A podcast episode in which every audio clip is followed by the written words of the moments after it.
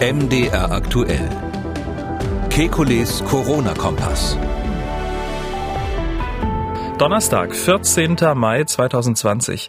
Sind die Maßnahmen im neuen Infektionsschutzgesetz ausreichend? Werden Eltern, Lehrer, Erzieher und Kinder mit der Kita-Öffnung und der Rückkehr der Grundschüler in die Schulen in Sachsen überfordert? Außerdem interessante Neuigkeiten für alle Katzenfreunde und Stimmt es, dass dunkelhäutige Menschen ein höheres Risiko haben, an Covid-19 zu sterben?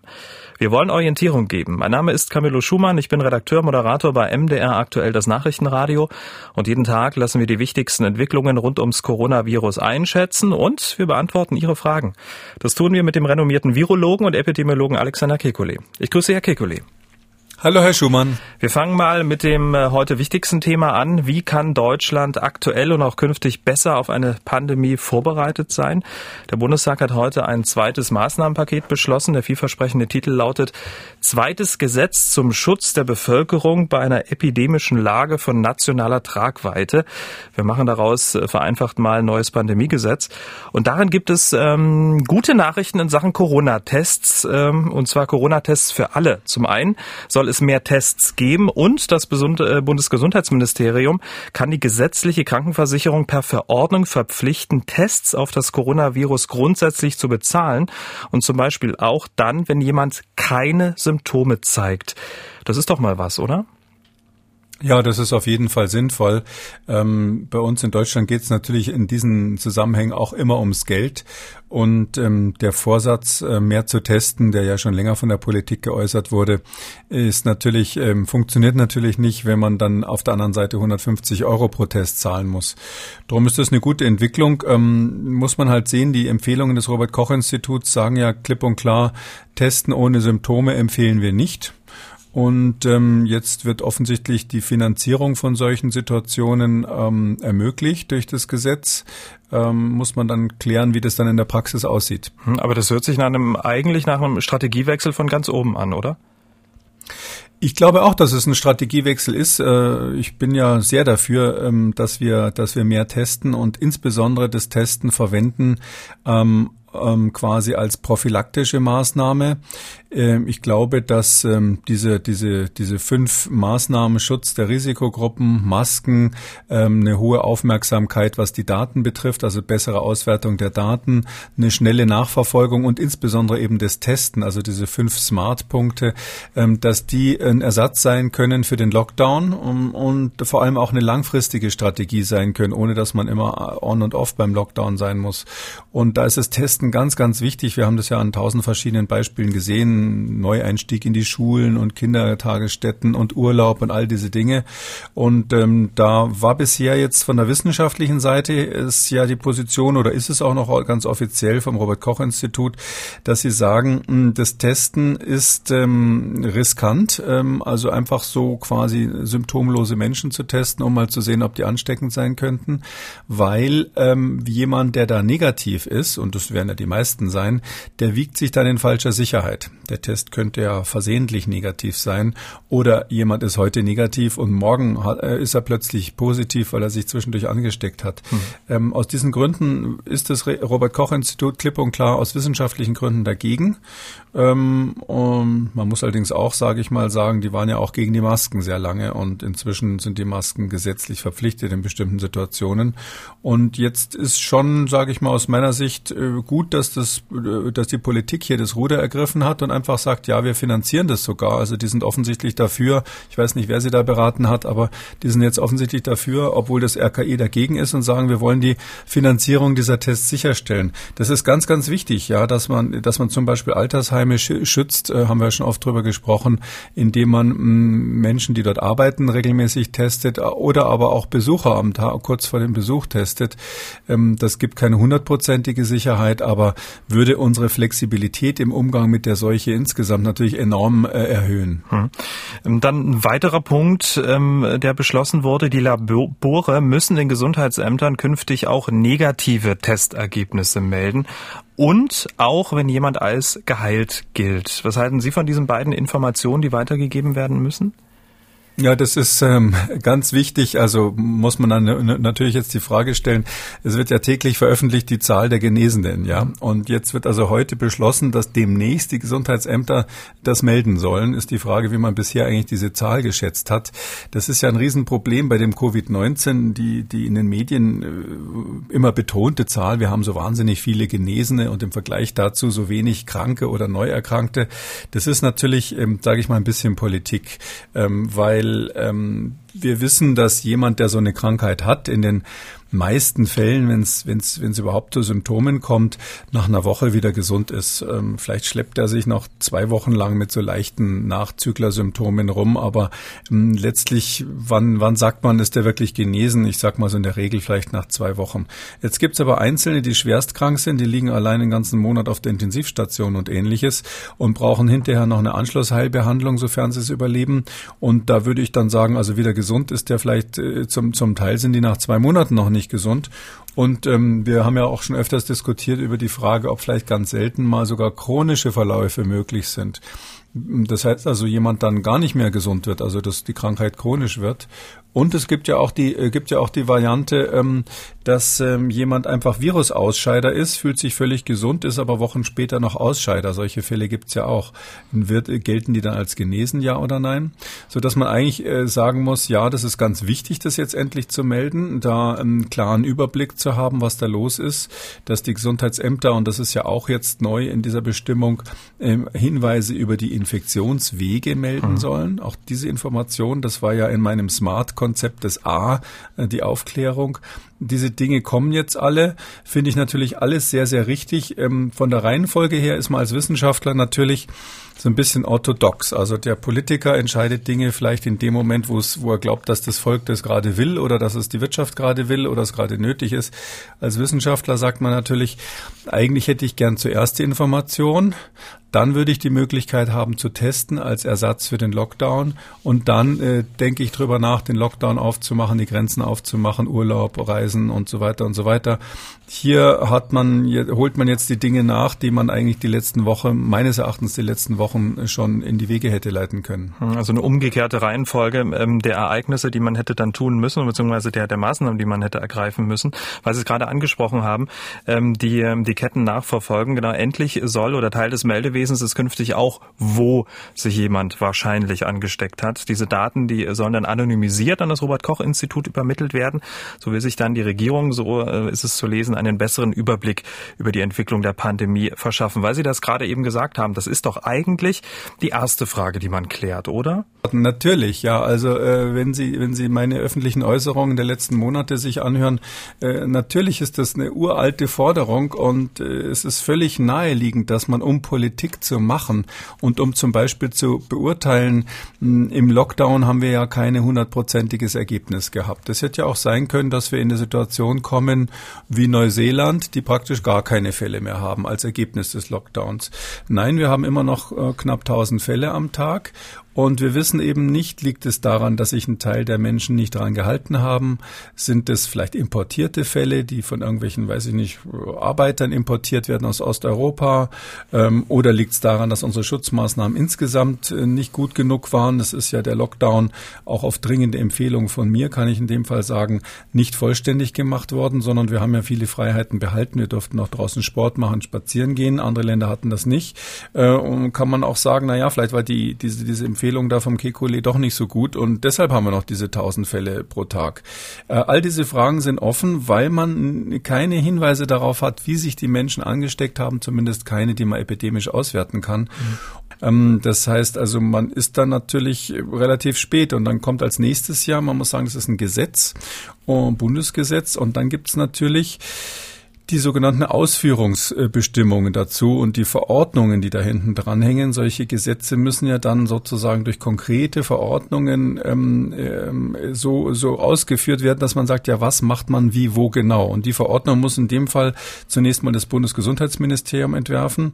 Die dürfen das dann machen ohne Zustimmung des Parlaments natürlich, aber auch das dauert eine Weile. Diese Verordnungen werden dann diskutiert. Die Länder werden dann sagen, finden wir gut, finden wir nicht gut. Ähm, das heißt, es dauert jetzt eine ganze Weile, bis das richtig funktioniert, bis dann auch das Testen funktioniert, bis diese neuen Zahlen dann auf dem Tisch liegen, die wir dringend brauchen, um die Pandemie zu beurteilen. Und währenddessen machen wir aber schon die Konsequenzen. Also das kann alles gut gehen. Ich will da jetzt gar nicht, ähm, sage ich mal, den Teufel an die Wand malen. Ich glaube, dass wir jetzt auf eine warme Jahreszeit zusteuern, wo insgesamt ich damit rechne, dass die Fälle nicht stark ansteigen werden, so dass man auch so ein paar ähm, Ungenauigkeiten hier bei der Pandemiebekämpfung ähm, sich leisten kann. Aber ähm, sicherer wäre es natürlich, die Instrumente bei der Hand zu haben, sozusagen die, die Leine und das Lasso zu haben, bevor man den Tiger aus dem Stall lässt und nicht, wenn er dann davonläuft, anzufangen, das Lasso zu suchen. Ja, also oder so, eins zu klöppeln. So, dann. Oh, ja, oder eins zu klöppeln. In dem Fall wird's äh, das Gesetz ist ja eigentlich noch die Vorform der, der praktischen Umsetzung. Drum haben Sie recht. Das ist eigentlich jetzt, man sucht jetzt erstmal den Hanf, um das Seil zu machen. Naja, das Sie wieder übertreiben so ein bisschen. Nee, aber grundsätzlich muss ja soll ja soll ja alles jetzt ganz schnell gehen. Auch der Bundesrat soll ganz äh, fix ähm, dann äh, dem zustimmen, damit das dann eben, weil Sie gerade eben gesagt haben, weil man eben schon viel Zeit verloren hat, damit es dann eben noch ähm, relativ zeitnah umgesetzt werden kann. Aber trotzdem so unterm Strich für die aktuelle Pandemie ist es doch äh, ist dieses Maßnahmenpaket eher so nice to have, aber für die zweite Welle ja eine wichtige Sache, oder? Nee, ich finde es gar nicht mal nice to have. Ich finde es ganz wichtig. Und ich, wie gesagt, ich glaube, dass wir mit bisschen Glück äh, bei allem noch rechtzeitig sind. Und man wird wahrscheinlich, kann gut sein, dass wir hinterher sagen, das war alles so hart am Wind gesegelt, aber wer kann sowas schon so gut planen?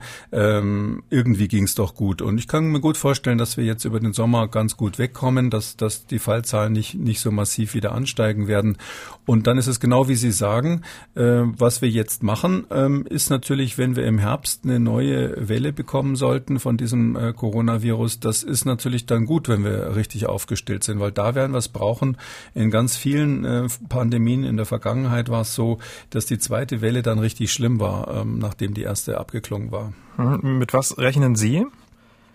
Ich glaube, dass es eine zweite Welle im Herbst geben wird ähm, auf der nördlichen Hemisphäre.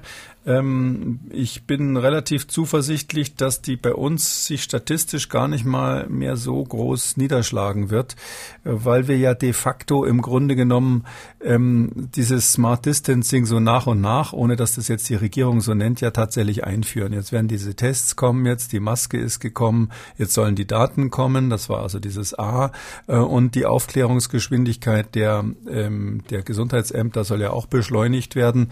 Da ist ja zusätzliches Personal Personal ähm, angekündigt und es ist auch angekündigt, dass da mehr Flexibilität sein soll, wenn mal Ausbrüche sind. Ähm, ich glaube, dass wir da äh, und wir lernen ja auch ähm, ganz interessant, dass also diese Ausbrüche, die relevant sind, also die Zahlen, die relevant sind, häufig von so einzelnen Ausbrüchen in besonderer äh, räumlicher Enge ausgehen, wie eben diesen Unterkünften von den Schlachthofarbeitern. Und dieses Muster, das setzt sich so durch. Und ich kann mir vorstellen, dass wir ähm, im, nächsten, im Lauf der nächsten Wochen und Monate, bis es dann wiederkommt, einfach äh, besser wissen, in, auf welche Situationen wir ganz genau gucken müssen und dass wir dann ganz selektiv bestimmte Situationen vermeiden. Ähm, deshalb bin ich da ganz optimistisch. Und das andere, was mir wichtig ist, ich glaube auch, dass wir wissenschaftlich äh, gerade auf dem Weg sind, besser zu verstehen, wer eigentlich genau die Risikogruppen sind. Jetzt sagen wir die Alten, das ist einfach, aber bei den Menschen, die unter 70 sind, ist es ja äh, schon klar, dass viele deutliche Risikofaktoren haben, zum Beispiel diese Menschen mit dem extremen Übergewicht. Ähm, das wird aber äh, in, den nächsten, in der nächsten Zeit so sein, dass wir vielleicht sogar genetische Unterschiede finden und relativ genau dann sehen, äh, vorhersagen können, wer eigentlich unterm Risiko steht, sodass wir auch die Menschen, die wir schützen müssen, genauer aussuchen können und damit ähm, sozusagen die, die Gefahr durch so eine Pandemie, nämlich die Toten, das ist ja eigentlich das, worum es geht, nicht die Kranken, sondern die Toten, dass wir die eben äh, durch, durch gute Schutzmaßnahmen dann minimieren können. Mhm, das Virus wird quasi transparenter, wir wissen mehr, wir sind gespannt, sind auf jeden Fall, und das ist ja vielleicht auch so eine beruhigende Nachricht äh, mit diesem neuen Infektionsschutzgesetz, mit diesem Maßnahmenpaket auf jeden Fall für die zweite Welle wesentlich besser vorbereitet. Herr Kekulé, wie geht's mit den Kitas und Grundschülern weiter? Eine äh, sehr, sehr große große Frage, die die Menschen umtreibt. Sachsen prescht ja vor und öffnet ab Montag alle Kitas und auch die Grundschüler dürfen wieder in die Schule. Konkret heißt das, ab 18. Mai 2020 wird der Rechtsanspruch auf Betreuung nicht länger eingeschränkt und die Schulbesuchspflicht für die Klassenstufen 1 bis 4 wieder gelten. Das Ganze ist begleitet von einem sehr, sehr detaillierten und umfangreichen Hygienekonzept.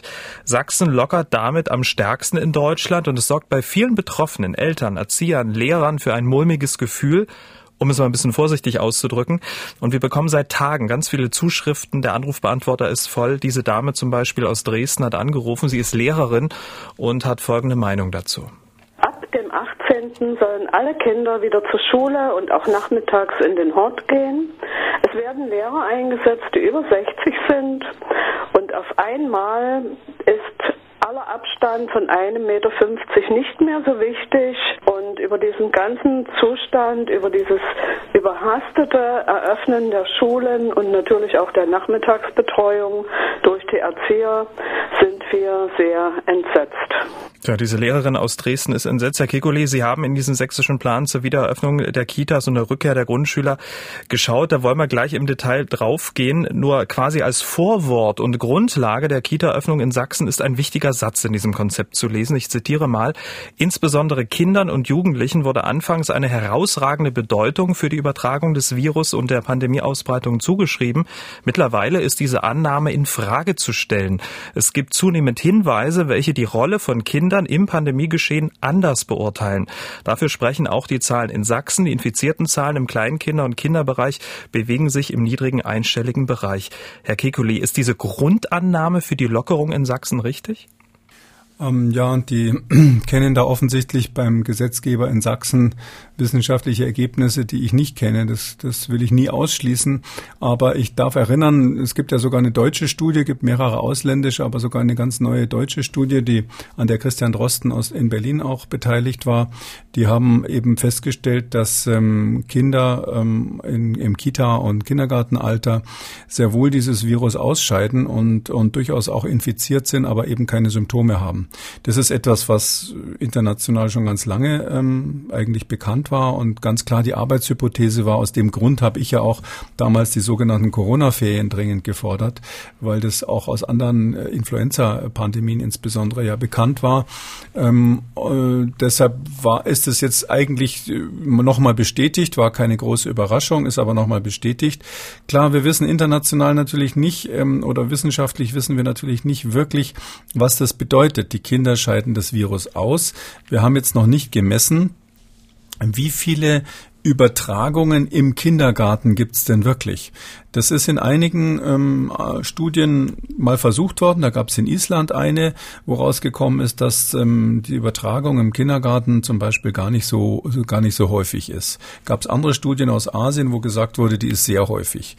Ähm, warum ist das schwierig zu messen? Weil wir ja alle äh, in diesem Lockdown sind. Und da sind ja überall die Kitas geschlossen und die Kindergärten geschlossen.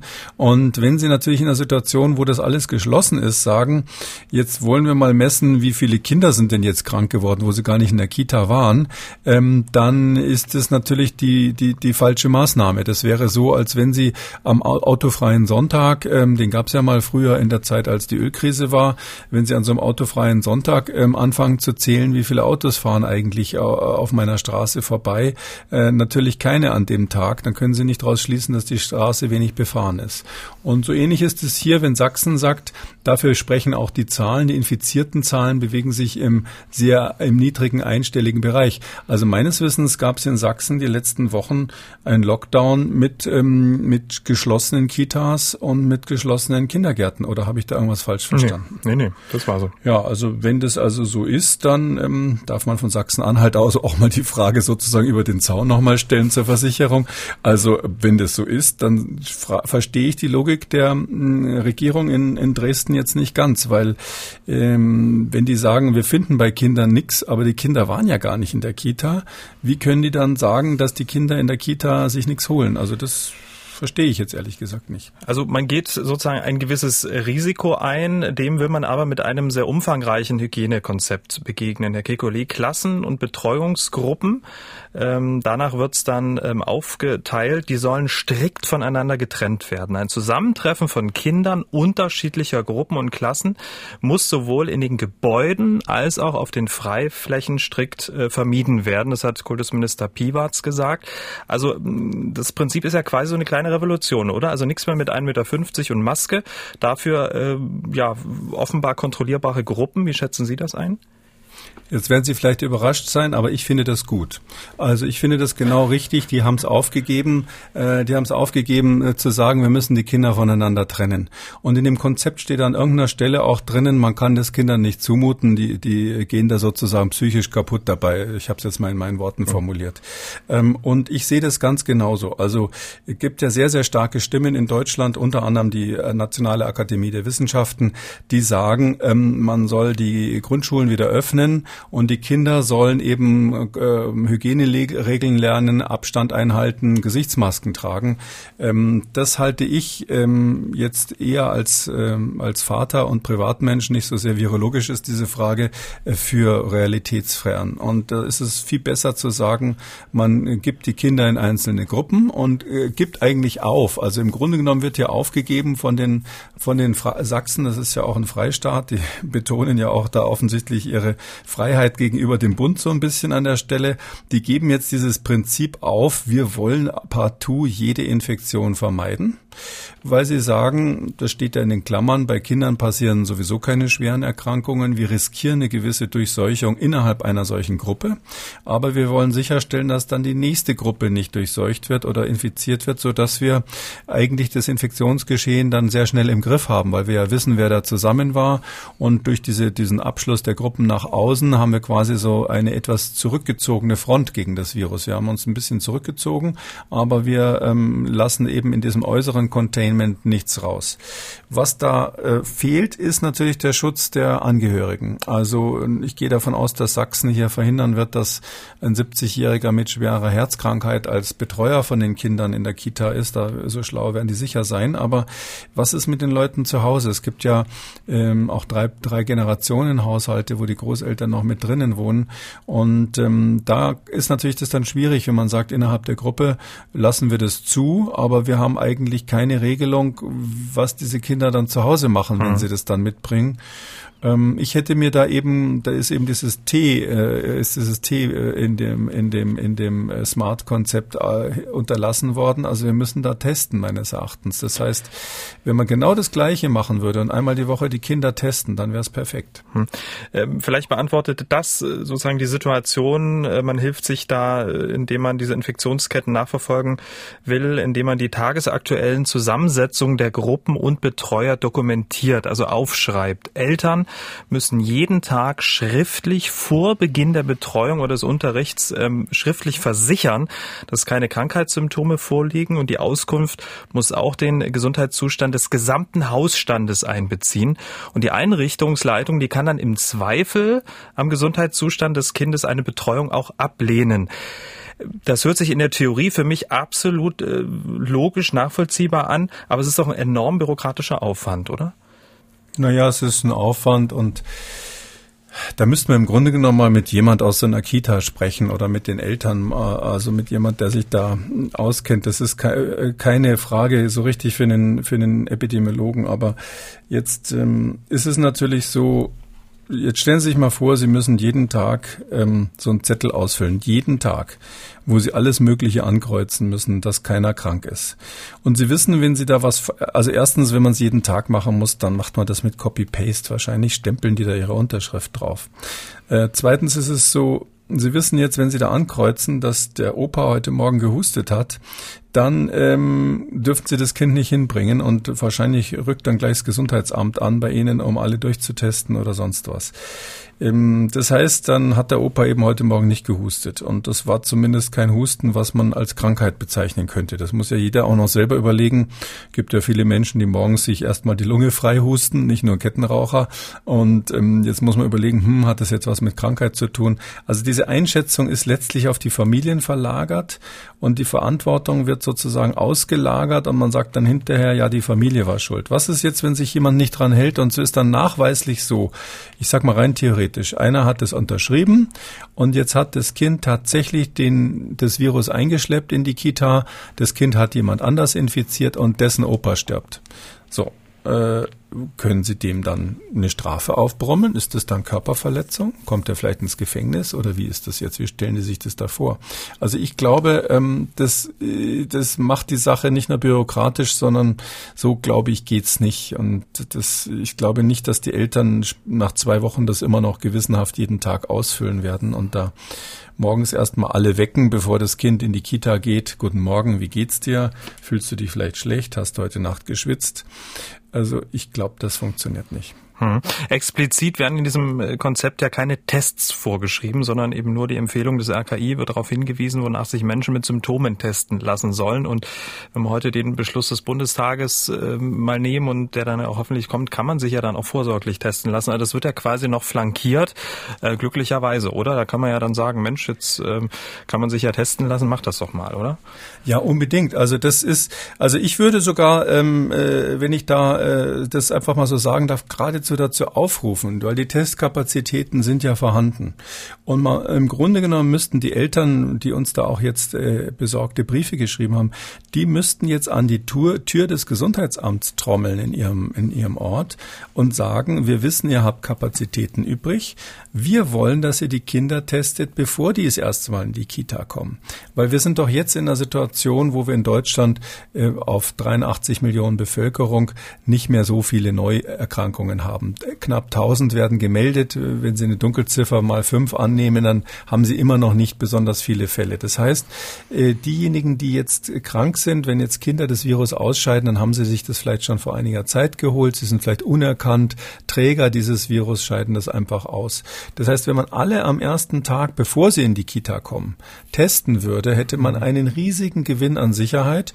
Und ich glaube, es wäre auch psychologischen Unterschied, weil ich verstehe das sehr gut, wenn jetzt ähm, von der öffentlichen Kommunikation war es ja so, erst hieß es monatelang, dieses Virus ist total harmlos, kommt nicht nach Europa, ist harmloser als die Grippe. Dann hieß es plötzlich, was ja richtig ist, dieses Virus ist äh, saugefährlich, wir müssen höllisch aufpassen, da können alle möglichen Leute sterben, wir müssen Mundschutz tragen und so. Wir müssen zwei Meter Abstand halten und müssen uns am besten 100 Mal am Tag die Hände waschen. Und jetzt heißt es plötzlich, alle Kinder zusammen in die Kita macht nichts. Und äh, das ist mir völlig klar, dass da Menschen durcheinander kommen. Und ich glaube, ähm, um hier den Ängsten vorzubeugen, wäre so eine generelle Testung sinnvoll. Die Kapazitäten sind da. Und ich würde dann einfach sagen, was, 150 Euro pro Test? Äh, nee, zahlen wir nicht. Soll mal der Staat zahlen? Sollen die mal organisieren?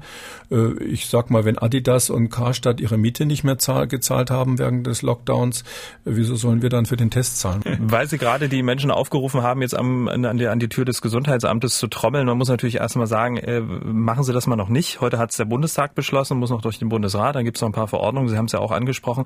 Also das wird dann in der vielleicht nächsten, übernächsten Woche dann auch ähm, dann veröffentlicht und erst dann. Ja, aber man muss ja, ja, ja, man muss es doch machen, bevor die Kinder in die Kita kommen. Ja, das natürlich. Ist doch ganz klar. Wenn Sie die erst zusammenstecken, die infizieren sich dann relativ schnell. Das ist, das ist klar. Also natürlich nicht sofort alle, aber dass Sie da kleine Infektionsketten haben, ist eindeutig. Wir hatten die gleiche Situation. Das erinnert mich ein bisschen daran, als, als in einigen Bundesländern äh, die Ferien nach Fasching wieder losgingen, die Frühjahrsferien zu Ende waren.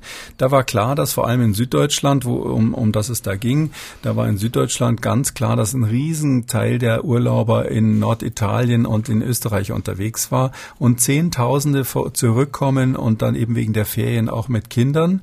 Und da war einfach die Frage, macht man so, dass man die Schulen erstmal zulässt, ähm, testet und wenn nichts los ist, die Schulen wieder aufmacht. Das war ja damals dieser Vorschlag mit den Corona-Ferien.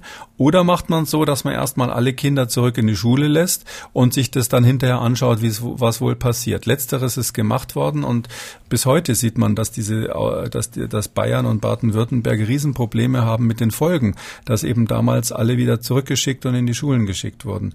Jetzt würde ich mir schon wünschen, dass man es in dieser Situation jetzt, jetzt ist es nicht mehr so dramatisch, weil wir natürlich viel weniger Fälle haben. Norditalien war ja ein ganz schlimmer Ausbruch. Aber auch in dieser Situation finde ich, Mutter ist die, äh, Vorsicht ist die Mutter der Porzellankiste. Und da meine ich doch, ähm, da äh, würde ich vorschlagen, erst testen und dann die Kinder wieder zusammenstecken. Gerade wenn man so ein freiheitliches Konzept hat, was ich ganz super finde in Sachsen. Das ist immer so ein bisschen zwischen uns beiden wie Engelchen und Teufelchen. Sie haben natürlich in der Theorie total recht, aber ich muss jetzt das Gewissen spielen und sagen, wenn es der Bundestag heute erst beschlossen hat, wird es ja dann noch ein bisschen dauern, bis die Kosten tatsächlich auch übernommen werden. Sie haben natürlich recht. Nur äh, bevor manch Hörer dieses Podcasts uns falsch versteht und denkt, na Mensch, das ah, kostet jetzt mhm. nichts mehr. Ähm, deswegen Nö, dann, dann, aber es müsste so sein, dann erkläre ich es mal vielleicht deutlicher. Es, ich würde mir wünschen, dass äh, Sachsen, was hier einen sehr guten Vorschlag auf den Tisch gelegt hat, sein Gesetz nachbessert, in der, in der Weise, dass gesagt wird, wir testen alle Kinder vor dem ersten Kita-Tag oder Schultag in der Grundschule und wir bezahlen das für euch. Prima. Das ist doch ein Statement. Jetzt ist dieses Hygienekonzept in Sachsen ja sehr komplex. Wir haben es ja gerade so ein bisschen durchdekliniert. Es gibt viele, viele Bedenken von Lehrern und Eltern und wir können ja hier im Podcast auch nur theoretisch darüber äh, sprechen. Das können wir ja ändern. Das klang ja schon so ein bisschen durch. Wir wollen an dieser Stelle immer so einen kleinen Aufruf starten. Also wenn die Lockerungen in Sachsen greifen, in den Kitas, in den Schulen, würden wir gern mal zum Beispiel mit einer Kita-Leitung hier im Podcast über Ihre Erfahrung damit sprechen. Melden Sie sich bei uns. Die Kontaktmöglichkeiten gibt es wie immer am Ende des Podcasts. Das wäre doch mal interessant, oder? Da würde ich mich äh, sehr für interessieren. Das ist ja, weil, weil wir sind da wahrscheinlich beide so ein bisschen überfordert, jetzt die, die wirkliche Situation in der Kita zu beur beurteilen. Das ähm, äh, ist zumindest bei mir beruflich nicht, nicht im, im, im, im Fokus. Also alles, was, was größer als eine Laus ist, gehört nicht mehr in das äh, Reich des Mikrobiologen. Verstehe. Also, wie gesagt, wenn Sie eine Kita-Leitung sind in den kommenden Tagen, nächste Woche, übernächste Woche, melden Sie sich bei uns. Wir würden ganz gerne mit Ihnen über Ihre Erfahrung mit den Lockerungen an den Kitas sprechen. So, jetzt sollten alle Katzenfreunde besonders aufmerksam zuhören. Ähm, ich kann das ja erzählen, ein bisschen transparent machen, äh, damit unsere Hörer wissen, wie das so abläuft bei uns. Wir tauschen uns ja jeden Morgen über Themen Themen aus, die wir ja im Podcast besprechen wollen.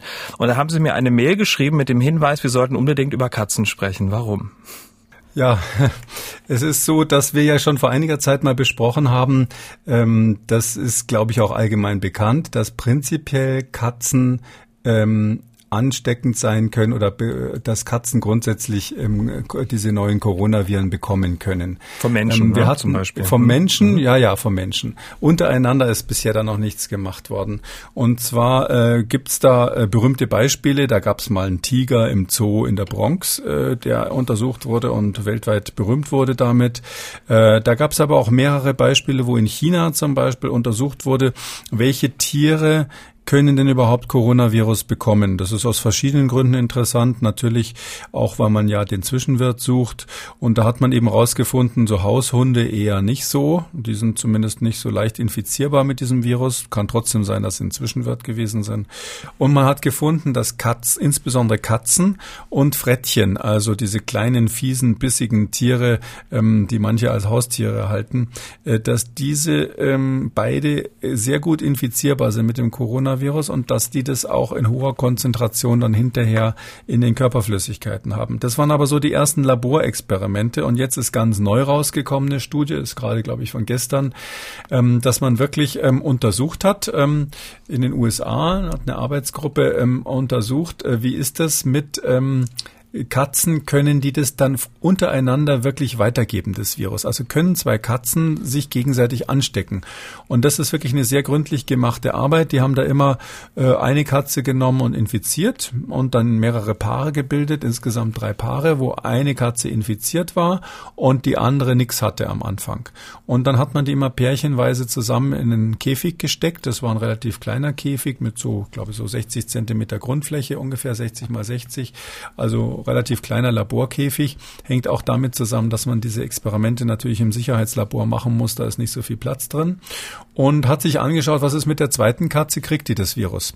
Und da sind zwei Sachen wichtig. Das eine ist, jawohl, alle Pärchen haben sich gegenseitig infiziert. Also es ist immer, dass die, in allen drei Fällen ist die zweite Katze krank geworden.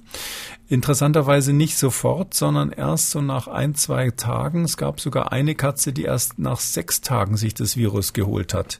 Das heißt, selbst bei Katzen, die zusammen in so einem engen Käfig sind, ist es jetzt nicht so super infektiös, dass die andere Katze es gleich kriegt oder gleich kriegen muss. Äh, und das andere ist, äh, was wichtig ist, keine von den infizierten Katzen, für die, das ist jetzt für die Tierschützer wichtig, die zuhören, keine von den infizierten Katzen hat irgendwelche Beschwerden oder Symptome gehabt. Die waren also virologisch krank, also die hatten das Virus, die haben das Virus in großer Dosis ausgeschieden im Speichel und so, aber die waren völlig gesund, kein Gesichts Gewichtsverlust, kein gar nichts. Also alles, was man bei Katzen, Tierärzte können es relativ genau feststellen, so feststellen kann, die hatten keine Symptome. Hm, aber trotzdem haben die Tierschützer jetzt ähm, Sorgenfalten, weil sie jetzt natürlich vermuten, wenn die Katzen sich untereinander anstecken und vielleicht man immer bisher davon ausgegangen ist, meine Katze hat nix, aber wenn die draußen sich mit ihren Kumpels trifft, äh, kann die sich noch was einfangen. Ich meine, die Tierheime sind ja ohnehin schon voll. Die Frage ist, kann das dann wieder zurück, also reicht es aus, diese Virenlast, damit es dann wieder zurück zum Menschen springt?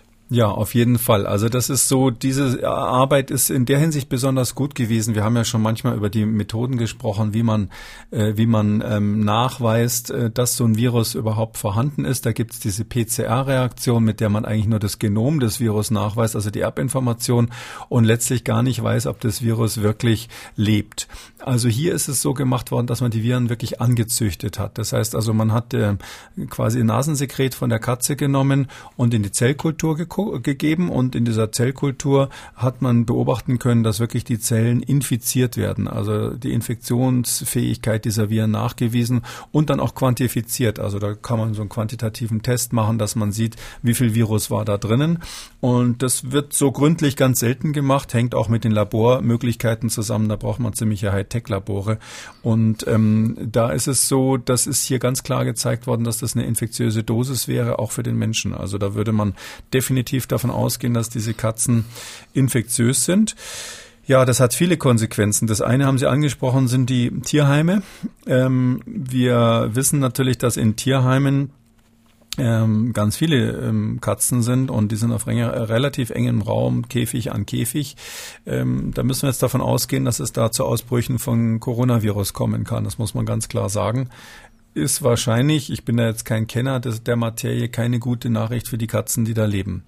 Ähm, zweitens ist es so, ähm, dass das ähm, wir ja wissen, in Tierheimen ähm, gab es früher schon Ausbrüche oder Infektionen, wo Pfleger sich angesteckt haben, von Katzen in dem Fall auch mit Influenzaviren. Und da ist der Übertragungsweg ja ganz ähnlich bei diesen Grippeviren, ähm, dass ähm, das geht auch durch die Luft und auch durch Tröpfcheninfektion. Und da gab es ähm, immer wieder Ausbrüche. Einer ist ganz bekannt in New York. Ähm, gab es mal einen Ausbruch eines äh, relativ harmlosen Vogelgrippevirus. Das ist ein Virus, was bei Menschen eigentlich nichts Schlimmes macht, bei Vögeln aber im Geflügel ähm, ziemlich ziemliche wirtschaftliche Schäden auch hervorrufen kann. Und dieses äh, Vogelgrippevirus, also nicht das gefährliche, was wir hier mal hatten, sondern eine harmlose Variante, die ist ähm, auch in New York in so einem Katzentierheim ausgebrochen und da hat sich ein Pfleger dann angesteckt. Das war ganz eindeutig, dass das durch die Luft auf diesen Pfleger übergesprungen ist. Und daher wissen wir, da ist das Personal gefährdet. Und wenn das Personal im Pflegeheim gefährdet ist, dann heißt es umgekehrt, die Katzen können das, auch wenn sie in der Nachbarschaft Streunen übertragen. Wir Menschen können es auf die Katzen übertragen. Das ist auch ein wichtiger Punkt. Und deshalb muss man sich überlegen, ob man so ein Schmusekätzchen, ob man, ob man, ob man mit dem wirklich schmusen will. Ähm, weil das ist definitiv zu nah. Also das ist nicht 1,50 Meter und Mundschutz geht bei der Maske, bei der Katze ja auch nicht so richtig. Naja, aber man kann ja, um, um, um jetzt praktische Lebenshilfe zu geben, also zum einen für die Tierheime würde das ja bedeuten, ähm, dass die, dass der Tierarzt ähm, vorbeikommen kann, mal alle testen und auf jeden Fall für die Mitarbeiter besondere Hygienemaßnahmen, besondere, also sozusagen nochmal verschärfte, oder? Da will ich jetzt gar keine Empfehlungen geben in dem Sinn, weil ähm, das werden sicherlich die einschlägigen Behörden äh, auch zur Kenntnis nehmen und sich das dann im Einzelnen mhm. überlegen, was da zu tun ist. Äh, aber ähm, ganz sicher ist, wenn Sie auch nur bei einer Katze in dem Tierheim ähm, das Virus finden, da geht man natürlich anders vor als bei Menschen, dann hätte das zur Konsequenz, dass der ganze Bestand gekeult wird. Also das muss man so brutal sagen. Ähm, da fängt man nicht an mit irgendwelchen Distanzmaßnahmen oder erstmal alle durchtesten. Sobald sie eine positiv haben, ist da leider das Urteil über die anderen gesprochen. Ist das so? Das ist so, ja. Also wenn Sie einen Ausbruch, wenn Sie einen Ausbruch vermuten in so einer Population, also würde ich zumindest so sehen, aber vielleicht äh, können wir das auch noch mit einem Fragezeichen versehen an der Stelle, äh, was, was Veterinärbehörden dazu sagen. Aber das ist so, wenn Sie in, in, in einer Situation, wo viele Tiere zusammen sind, in einem Bestand ähm, und klar ist, dass sie sich gegenseitig infiziert haben dürften und Sie finden in dem Bestand äh, eine für den Menschen gefährliche Erkrankung, ähm, es wird wegen wesentlich geringerem Anlass werden ja Tierbestände gekeult. Also die werden ja auch wegen für Tiere gefährlichen Erkrankungen gekeult und das ist äh, leider so vorgesehen. Also das mhm. wird niemand riskieren, dass man quasi einen Ausbruch hat in so einem Bestand äh, und dann das Personal gefährdet. Was man sicher machen kann, ist, ist grundsätzlich mal Katzen, die neu reinkommen in solche Tierheime ähm, zu untersuchen. Das wird sicher, das wird sicher, äh, sicher ein guter Weg sein. Und wenn man dann weiß, dass man den Bestand frei halten kann, dann ist das ja eine wichtige Information. Aber wenn Sie in einem bestehenden Bestand einen Ausbruch haben von einer für den Menschen gefährlichen Erkrankungen dieser Art. Mhm. Also weiß ich nicht, entscheidet natürlich die lokale Behörde dann am Ende. Aber was bedeutet das jetzt auch äh, für die Katze zu Hause, die vielleicht einmal am Tag ein bisschen unmotiviert vielleicht mal rausgeht und dann wieder reinkommt? Sollte man sie erstmal 14 Tage in so einer persönlichen Quarantäne halten? Nee, also ich wäre da, ich wäre da wieder ganz pragmatisch bei diesen Sachen. Wir haben ja im Bund, bundesweit im Moment nicht so viele Fälle. Also woher soll es eine Katze haben, wenn sie da draußen rumläuft?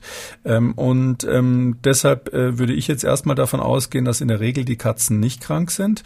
Aber die praktische Konsequenz würde für mich jetzt so aussehen, eher aus Sicht der Gesundheitsbehörden, wenn ich ähm, feststelle, dass in einem Haushalt jemand erkrankt ist, dann muss ich ab heute im Grunde genommen immer nach der Katze fragen und sagen, gibt's hier in diesem Haushalt eine Katze?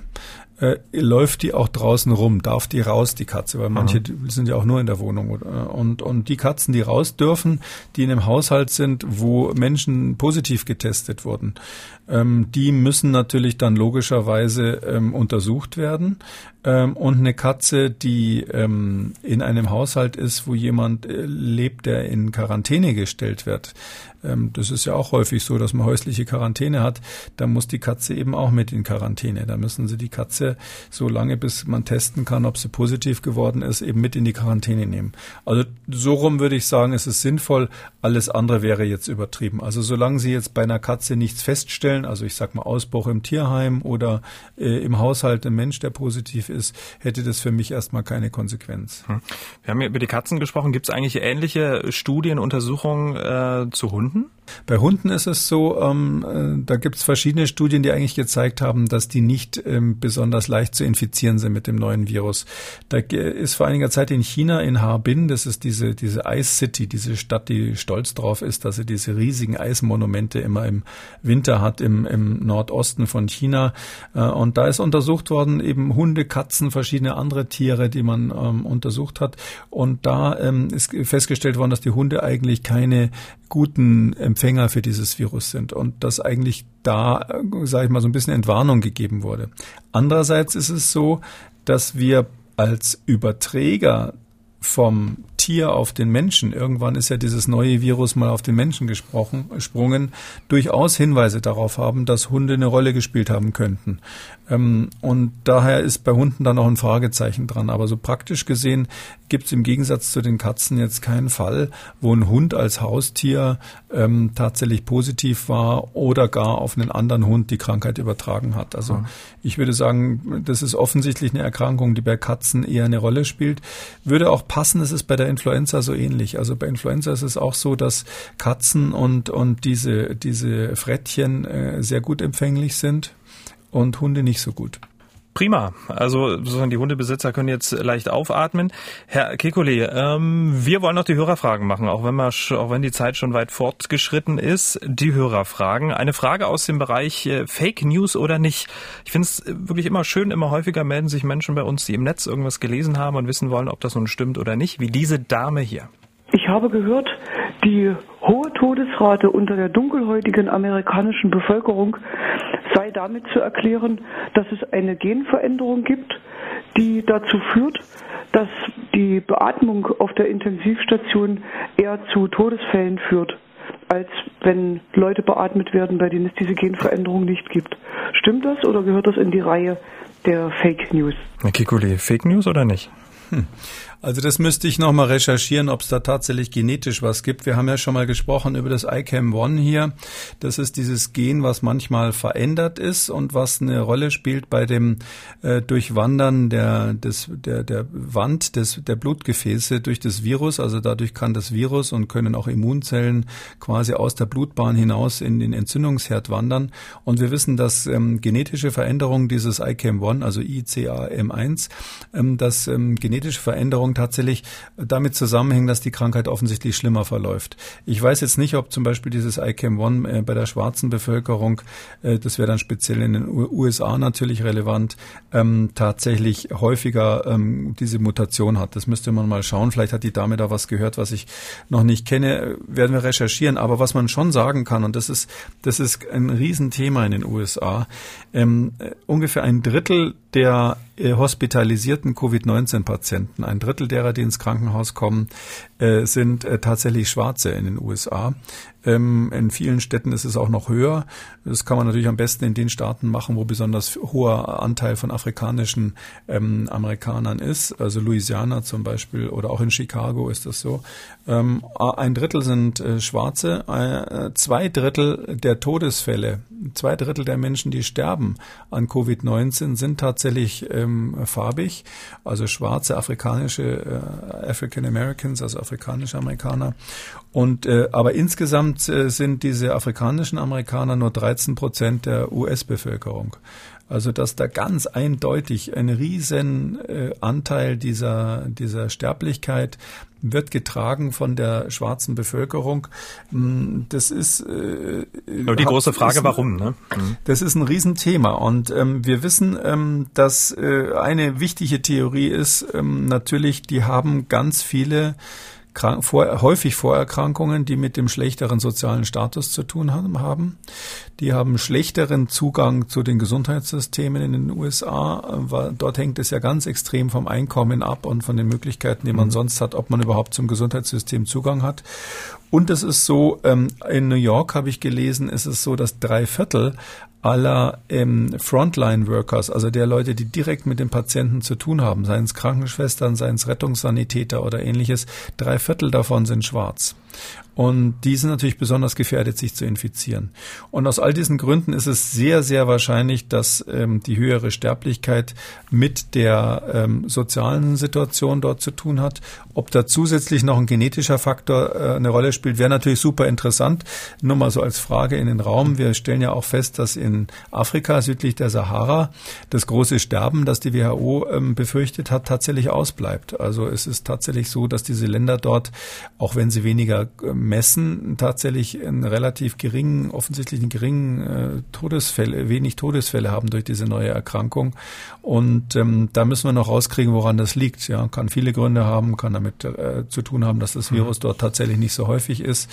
Aber da sind viele Fragezeichen dran. Also das ist eine ganz interessante Frage, ob es da genetische Unterschiede gibt tatsächlich. Wir bleiben dran und äh, sobald es da was gibt, werden wir es hier klären. Noch eine Frage. Das Rückenfit-Team aus Edertal in Nordhessen, das ist eine Physiotherapie, die hat sich gemeldet auf unserem Anrufbeantworter. Die ganze Praxis hört immer regelmäßig zu. Groß an dieser Stelle nach Edertal.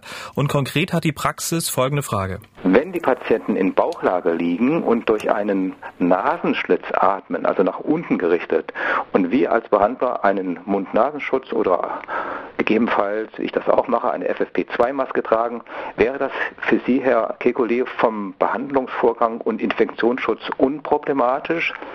Sollte der Patient trotz der Atmung nach unten gerichtet einen Mund-Nasenschutz in Bauchlage tragen. Das machen manche, kommen anscheinend noch ganz gut damit zurecht. Äh, wie ist Ihre Einschätzung dazu? Wir freuen uns über eine kurze und informative, aufklärende Antwort. Herzlichen Dank. Mit Blick auf die Uhr besonders eine kurze Antwort wäre schön. ja, also ähm, der Mund-Nasenschutz äh, wird gerade in Bauchlage, wenn man den dann so ein bisschen schief und durch dieses Atemloch da nach unten atmet, wohl die Aerosole nicht abhalten, sondern nur direkte Tröpfchen. Ähm, deshalb kann man ihn auch weglassen, wenn da unten unter der Liege kein, keine Person sich befindet, weil alles, was um die Ecke geht, sowieso dadurch nicht wirklich abgehalten wird in dieser Lage. Ich finde es eine sehr gute Idee, dass der Behandler hier einen FFP2-Schutz trägt. Das würde ich für medizinisches Personal im weitesten Sinne dringend empfehlen. Das heißt selbstverständlich auch für Physiotherapeuten. Also alles richtig gemacht in Edertal. Alles richtig und ich bin ganz sicher, dass Sie die Liege desinfizieren, äh, wenn der Patient wechselt und dann haben Sie sozusagen 100 Prozent. Prima. Wir sind am Ende der heutigen Ausgabe und wie immer wollen wir ja die Hörer dieses Podcasts mit einem Schmankerl verabschieden, mit was Positivem zum Schluss. Jeder von uns schaut ja, was ihm so begegnet. Herr Kekuli, ich hätte was. Und ja, dann her damit. Ich freue mich immer über gute Nachrichten. Und zwar in Spanien hat eine 113 Jahre alte Frau eine Coronavirus-Infektion wohlbehalten überstanden und nur ein paar Minuten später kam die Meldung, in Russland hat eine 100-Jährige eine Corona-Infektion überlebt. Das Staatsfernsehen hat dann gezeigt, wie die Seniorin genau an ihrem 100. Geburtstag in einem Rollstuhl das Krankenhaus in Moskau verließ. Sie geht offiziell als geheilt. Also die spanische Grippe haben die zwei jungen Damen überlebt, zwei Weltkriege, da lachen die doch über das das Coronavirus, oder? Das finde ich super. Herr Kikuli, vielen Dank. Wir hören uns morgen wieder. Sehr gerne. Bis morgen. Danke, Herr Schumann. Sie haben auch eine Frage an Professor Kekuli. Halten Sie sich nicht zurück. Schreiben Sie uns MDR aktuell podcast mdr.de. Rufen Sie uns an 0800 322 00 oder Ihre Frage ganz einfach bei Twitter unter dem Hashtag FragKekuli. MDR aktuell. Kekules Corona-Kompass.